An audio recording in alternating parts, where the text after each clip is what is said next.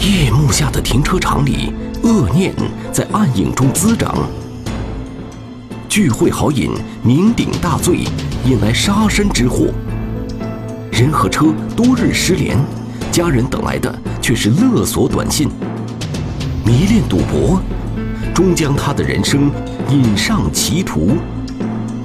停车场里的暗影，天网栏目即将播出。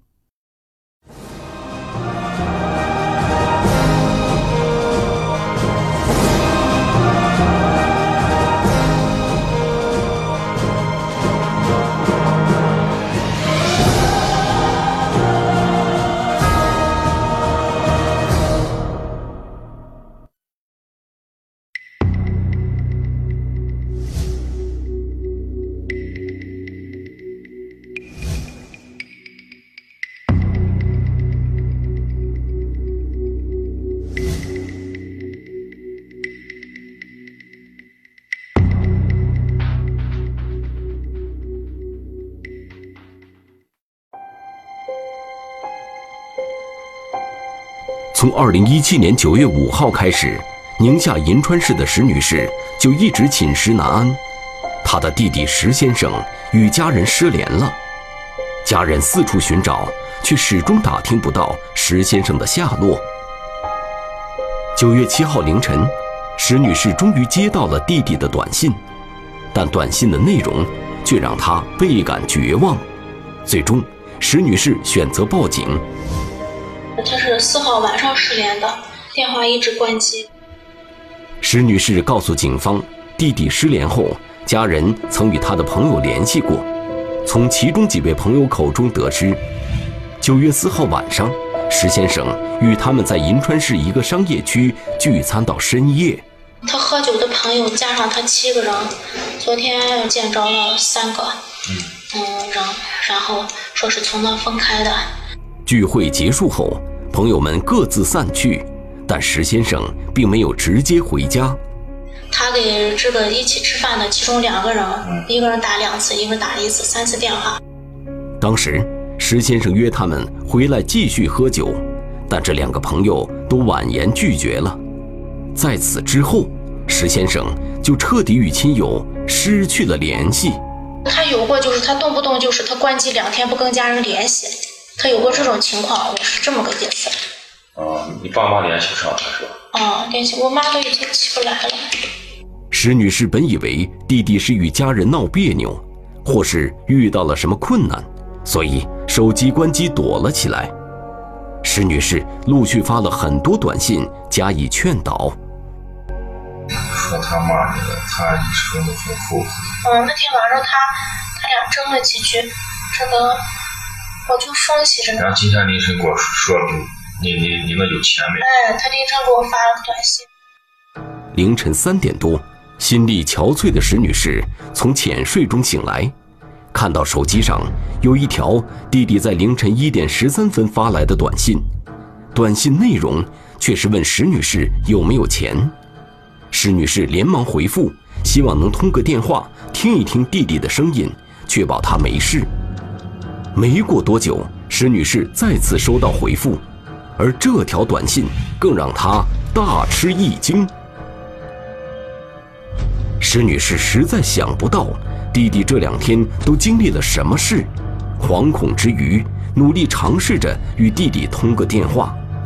接下来回复的短信却不再是弟弟的口吻了。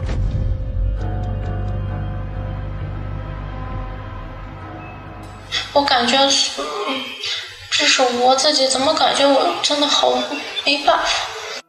虽然对方发来的只是短信，但是石女士似乎感受到一股森森寒意从字里行间散发出来。石女士又给对方发短信，恳求与弟弟通话，但直到天亮，对方再也没有回复。我弟弟没了，我爸妈就都没了。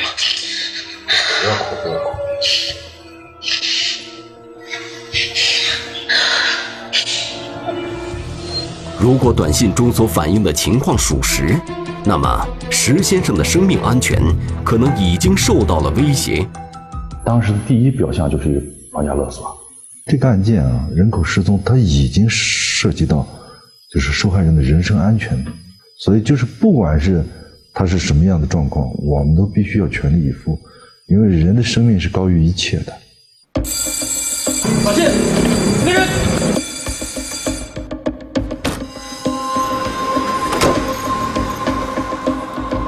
侦查员首先来到石先生最后出现的商业区。调取大量监控视频进行排查。根据石女士提供的时间线索，侦查员很快在监控画面中找到了石先生的身影。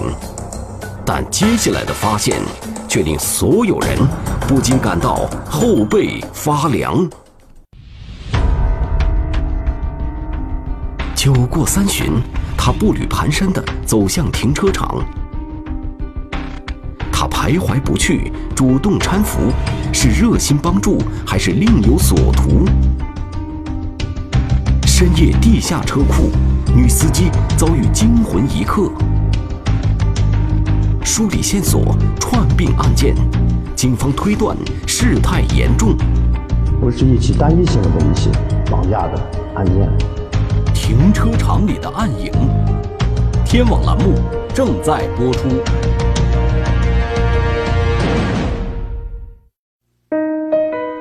九月四号，石先生在与朋友的聚会中是最后一个离开商业区的。对于他后来在这里经历过什么，以及最终的去向，无人得知。警方决定先调取这个商业区内的监控视频，从中查找石先生的下落。二零一七年九月四号下午十八点四十五分。石先生将车停在了商业区附近的一个露天停车场，之后，石先生独自一人下车离开停车场。紧接着，他去吃饭，吃完饭之后，又到了商圈内的一个酒吧，跟朋友又接着相约喝酒。晚上二十二点十七分，石先生一行七人又一起进入了附近的一个酒吧继续喝酒。此时。石先生几人还没有明显的醉酒状态，没过多久，他们就从酒吧里出来了，之后各自散去。但石先生似乎并没有打算离开。他出来以后，呃，应该在辗转了几个大型的 KTV，这个时间呢大概是凌晨。从监控画面可以看到，这个时候石先生身边并没有朋友陪伴。一直是独自一人，而且脚步虚浮，有些站立不稳。虽然还能自己行走，但看上去已经处于醉酒状态。有多次给他们其中的好几个朋友打电话，就是相约再次再次喝酒。然后在这个过程中，他们几个朋友确实也没有过来。朋友们都没有再来陪他喝酒，石先生或许也失去了兴致。九月五号凌晨零点三十六分，石先生回到自己的车边。从夜店出来以后，他可能就醉，有点醉了，因为当天晚上，嗯，有应该刮风了，迎风醉了这种状态。石先生脚步踉跄，明显已经喝醉了。这监控是从副驾驶这个方向拍过去的，但是他走到自己车的主驾驶了，走到主驾驶以后，只能看到他蹲下了。然后再就看不到人了，但是呢，从这个监控继续往后排查，也没有发现他出来，所以我们当时初步的判断，有可能他就是喝多了，在自己车前睡着了。石先生的车一直停在原地没有发动，四十多分钟后，九月五号凌晨一点二十分，从石先生的车后方走来一名男子。通过视频监控发现了以后，他的车上有一个人。车周围有一个人来回走动，这个案子是一个很大的突破。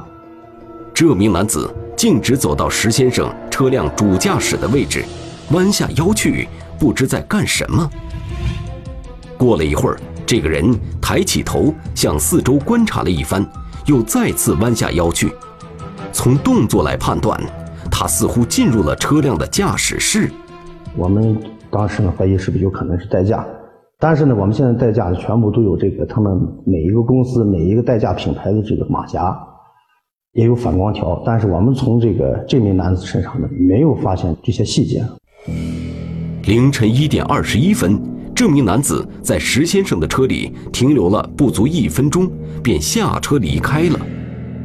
侦查员循着这名男子的行动路线一路追踪，发现他走到商业区内一处电梯旁边。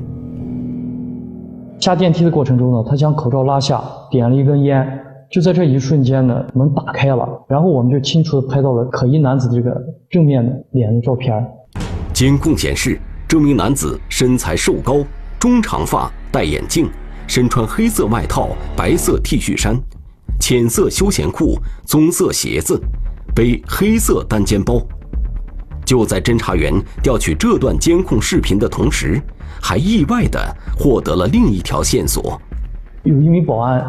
给我们反映说，这名男子前几天也出现过在这个商圈地下二层这个停车场，拉过一名女士的开的所所开所驾驶车的后门。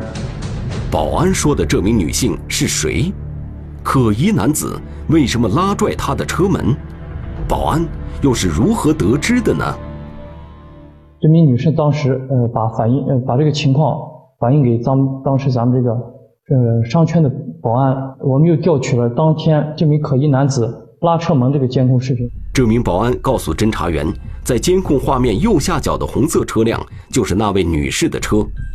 二零一七年八月二十八号晚上二十三点五十六分，这位女士捧着一束花出现在画面中，走向自己的轿车。二十三点五十七分，女士将花放好后，走到驾驶室旁。在打开车门之前，她似乎发现了什么，向自己车辆的斜后方看了两眼，随即上了车。几秒钟后，便驾车离开了。在这个过程中，从监控画面上并不能看出什么异常，但这位女士驾车离开后不久，有一个人从这个停车位的后方走进了监控画面。这个人身材瘦高。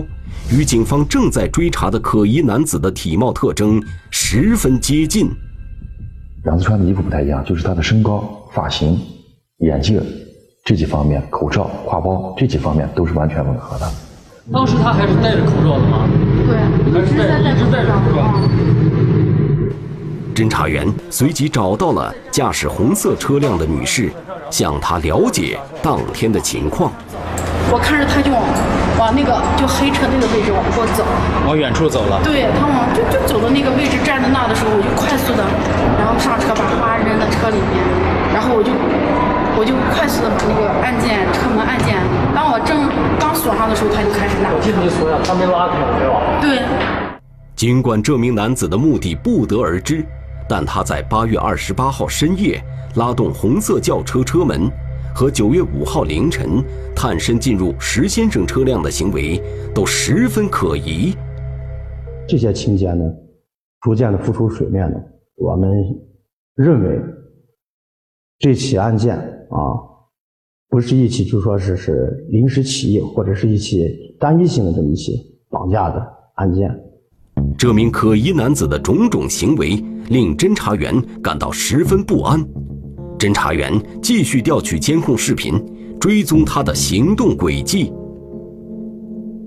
九月五号凌晨两点零九分，可疑男子再次回到石先生的车旁边，停留了大约一分钟后又离开。两点十五分，他第三次回到石先生的车旁边，这一次，可疑男子弯下腰去，似乎又进入了石先生的车里。但从监控画面中看不到他在干什么。两点二十一分，可疑男子下车扶起石先生，随后，石先生独自一人向车后方走去，可疑男子则留在了车边。两点二十三分，可疑男子也向车后方走去。大约半分钟后，他扶着石先生走了回来。走到车尾部时，石先生似乎站立不稳，可疑男子将他扶到了车辆的后排座位上，而这名可疑男子则进入了驾驶室，发动汽车，离开了这个停车场。这组画面是石先生最后一次出现在警方的视线之中。那么，无论这名可疑男子是不是给石女士发短信勒索赎金的嫌疑人，他都一定与石先生的失踪有关。接下来，警方的首要任务就是找到这名可疑的男子。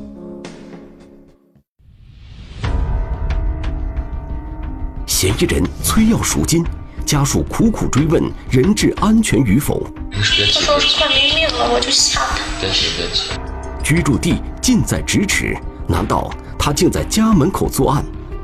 这就是他居住的小区。可疑男子现身，失踪者依旧踪迹全无，他与案件究竟有怎样的联系？供词漏洞百出，案件疑点重重，他何以有恃无恐？停车场里的暗影，天网栏目正在播出。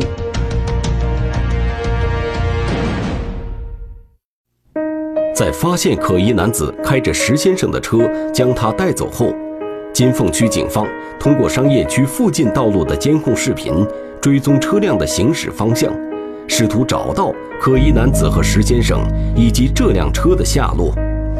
在查看了大量的监控视频之后，侦查员发现这辆车离开停车场，沿尹家渠北街行驶至贺兰山中路，左转向西，一路开到西夏区，在兴州北街右转向北。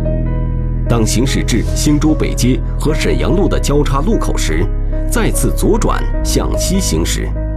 比较偏僻的一个，相当于城乡结合部的个地方。完了那个地方呢，基本再没有视频追踪条件了，车辆在那在这个地方消失了。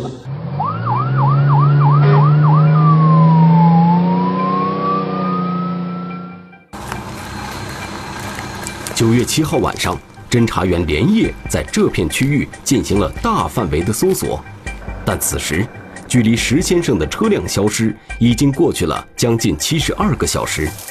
车辆消失的地点四下都是荒地，人烟稀少，搜索工作进展十分缓慢。那我嗯，我咋跟他说情况？我就这么办。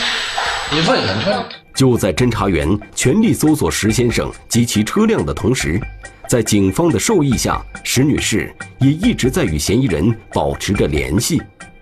她在跟嫌疑人一直有个周旋的过程。她从九月七日早上的九点钟到我们大队报案的，然后一直持续到当天下午的九月七号下午的十七点左右。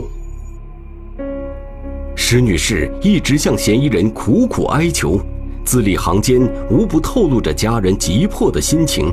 然而，在嫌疑人偶尔发来的短信中，句句不离要钱，对石女士的恳求丝毫不予理睬。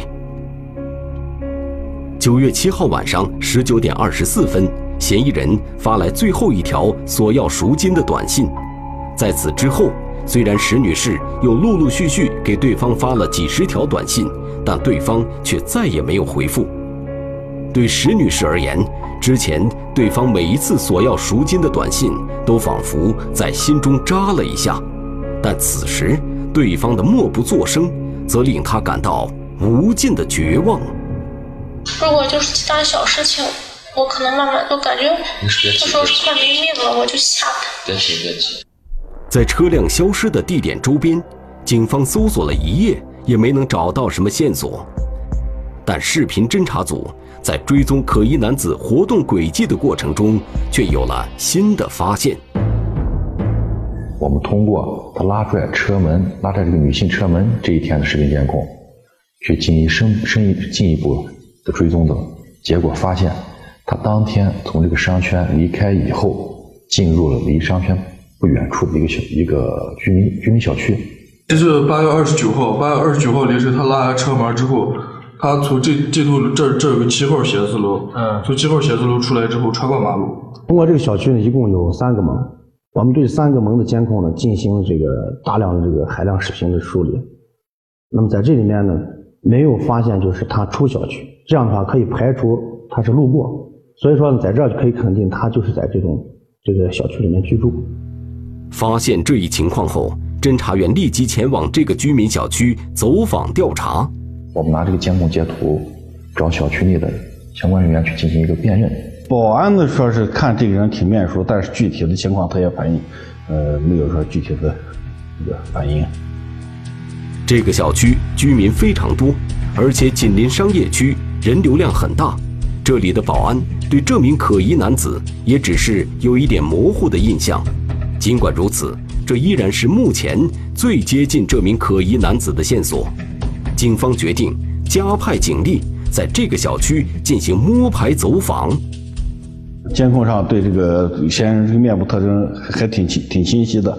呃，完了以后，我们这个呃抓捕组的侦查员每个人手机上都有这个嫌疑人照片。令侦查员没有想到的是，九月八号下午，就在他们摸排的过程中，竟偶然在小区里发现了这名可疑男子。负责动手的这一组的负责人向大队专案组进行了汇报，专案组立即决定说，我们要采取密捕的措施，不能惊动家人，因为被害人现在下落不明，我们要采取密捕。那就是他了，啊？接到专案组的命令后，侦查员一路跟踪这名可疑男子，在小区里一个群众较少的地方，侦查员迅速上前将可疑男子控制住。当时我们对这个案件定性是一个绑架，有可能他有同伙，我们不能排除。如果他的身世抓捕的这个走漏风声的话，有可能会危害到被害人的生命。当时我们车在这个小区里面嘛，紧接着就带离了。我们在抓捕住犯罪嫌疑人之后呢，因为我们还抱有一丝希望，觉得被害人有可能还比较安全，我们立即就开展对这个犯罪嫌疑人的一个审讯工作，突审。警方经过初步讯问得知，这名可疑男子姓何，河北邢台人，二零一四年来到银川打工，后来自己创业做起了生意，举家迁到银川生活至今。讯问一开始。何某便撒了一个显而易见的谎话，他否认自己在九月四号深夜到过商业区的停车场。当时我们就适时的抛出了他在这个案发现场所遗留下来的这个视频资料。这个时候呢，犯罪嫌疑人话锋一转，哎，他交代出说，供述说当时我去过这个地方，当时他说他记不清了，日子给忘掉了。面对监控视频，何某改口承认自己在九月四号去过这个停车场。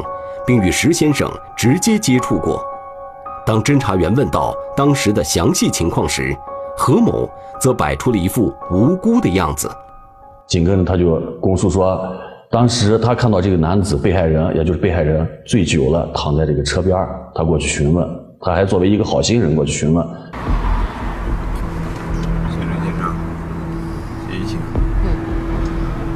何某说，石先生当时酩酊大醉。已经无法再自己开车，便请何某送自己到西夏区军马场附近的一个地方，还答应支付给何某一笔报酬。何某答应了石先生的请求，并把石先生扶上车，开着他的车离开了停车场。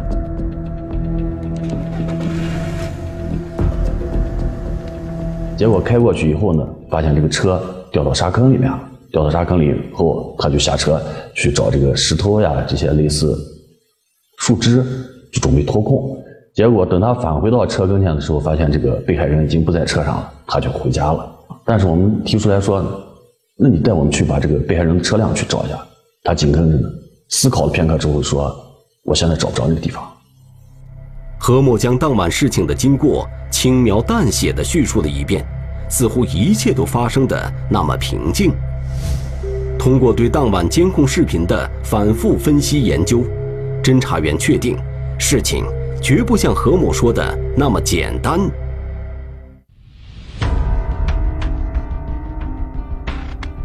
监控之下，谎言终被揭穿。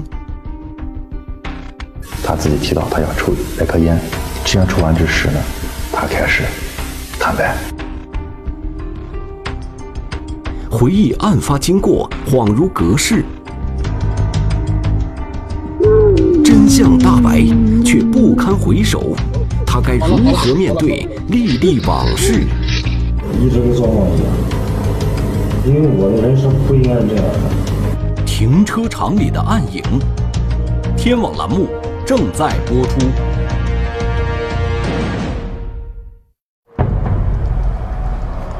就在讯问何某的同时，追踪石先生车辆的工作还在紧锣密鼓地进行着。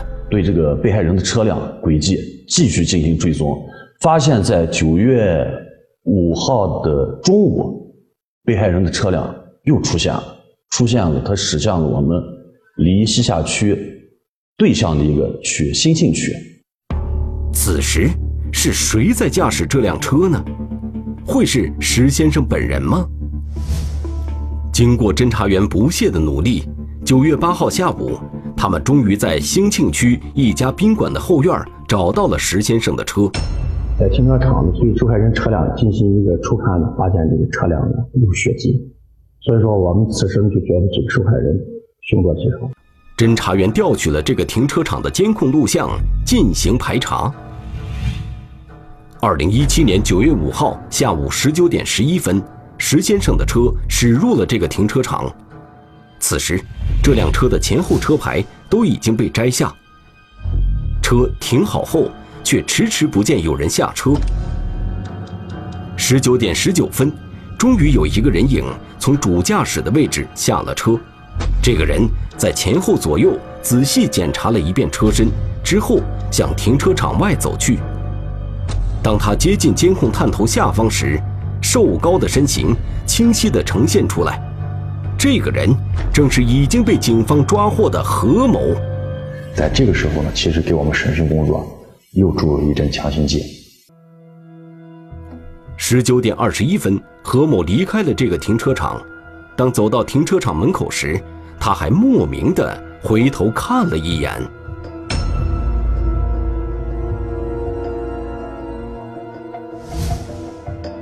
侦查员又对此后的监控视频进行了仔细查看，最终确定，直到警方找到这辆车时，并没有其他人从车上下来。这说明何某把车开过来时，石先生并没有在车上。那么，石先生此刻究竟在哪儿？何某到底还隐瞒了什么秘密？在这个过程中呢，受害人心理防线基本上已经瓦解了。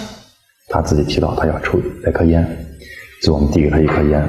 这样抽完之时呢，他开始坦白，开始讲，一直跟做梦一样。因为我的人生不应该是这样的，我也不是坏人。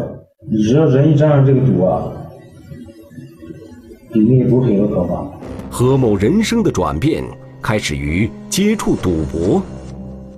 二零一四年，他来到银川后不久。便辞去了工作，开始自己创业。然而，就在事业和生活刚刚趋于稳定的时候，何某却迷恋上了赌博。交了一个朋友嘛，跟他聊聊挺开心的，聊聊了。后来他就带着我那个耍赌吧，一天一个下午就输赢也就一千两千的。但是后来就沾上这个对子。退队，嗯，这这退队这就没有底了。我打麻将一个月输了不到一万，后来退队个一个星期，赢了两三万。等到第八天的时候，一天就输了将近五万，有两小时。参与赌博令何某负债累累，最后连自己的车都抵押了出去。也正是由于何某欠下了高额赌债，为这起案件埋下了祸根。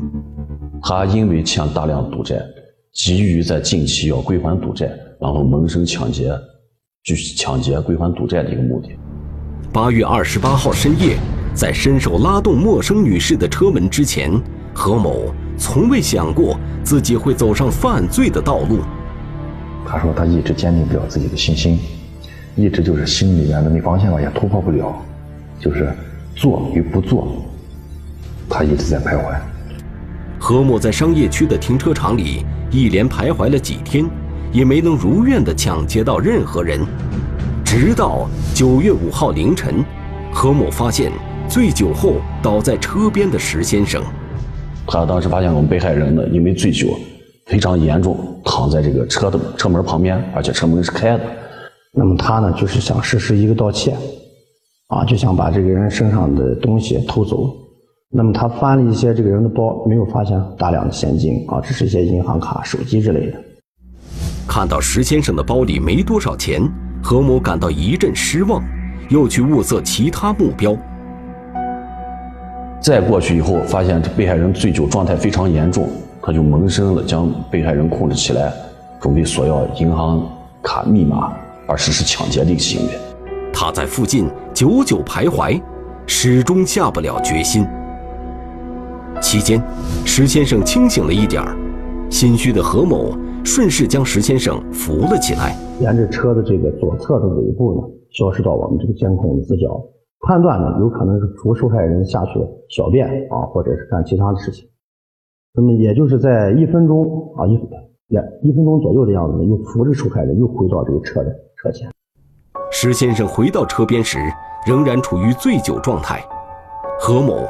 便将石先生扶到车的后排座位上，自己则开车离开了停车场，径直向偏僻无人的西夏区军马场附近开去。我七拐八拐找了一个小土路，我就准备放那。完了，后到一半的时候，他就醒了。醒了之后啊，他他说你是谁？你翻翻过身来之后，我当时他就把我这这个手抓住了。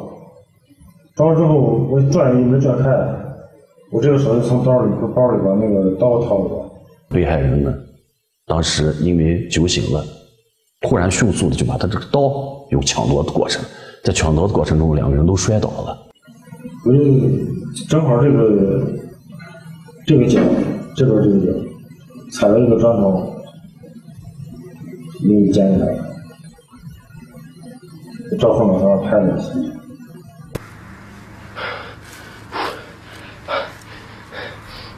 犯罪嫌疑人交代出，当天晚上九月五号凌晨的时候，就已经将这个被害人石先生杀死，并且进行掩埋。我们这个时候呢，觉得心里唯一的一丝希望也已经破灭了。确定他死了之后，就当时就那个后悔了，我自己在车旁边盯着哭了半个小时。作案后。何某将石先生的尸体就地掩埋，丢下石先生的车辆，仓皇回家了。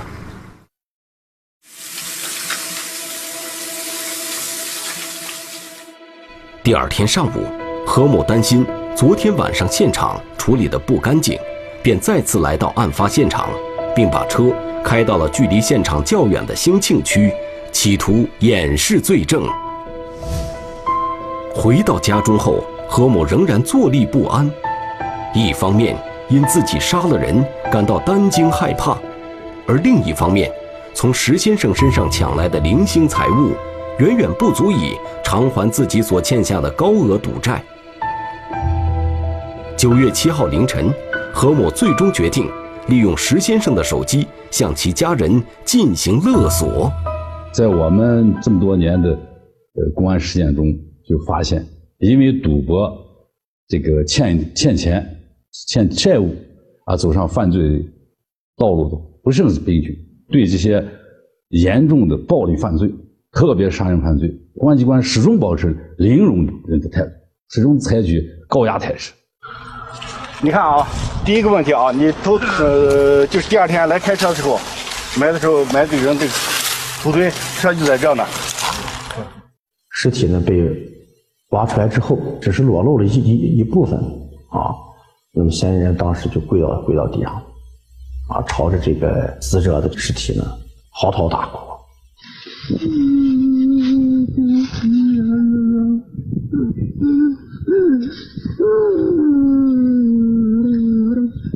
好了，好了，好了，好了，好了，好了。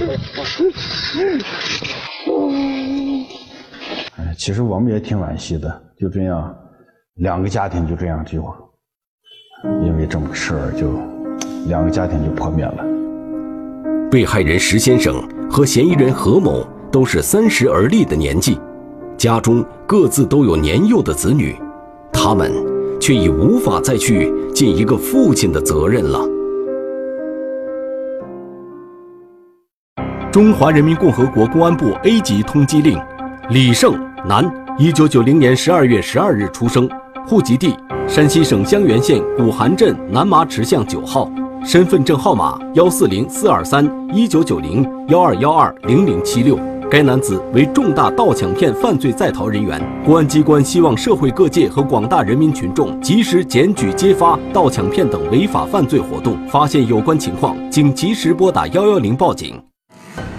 肇事逃逸，目击者证言误导警方，人证物证一应俱全，货车司机却矢口否认。事故背后究竟有怎样的隐情？